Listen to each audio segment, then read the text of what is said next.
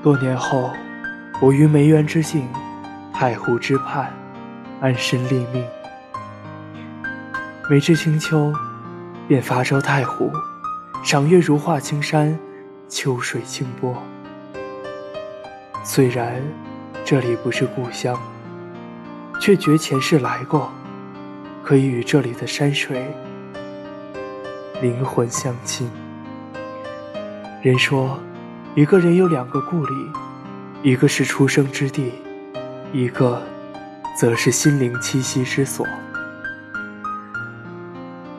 如果每个人都是人世间的匆匆过客，却无意聚散去留，我徜徉于太湖秋水之畔，也许在等待一场前世之约，也许是某个丢散的故人。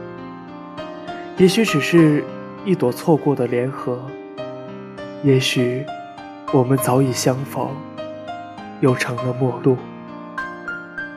也许还在寻寻觅觅，当年落梅风骨，秋水文章，似乎就是这般由来。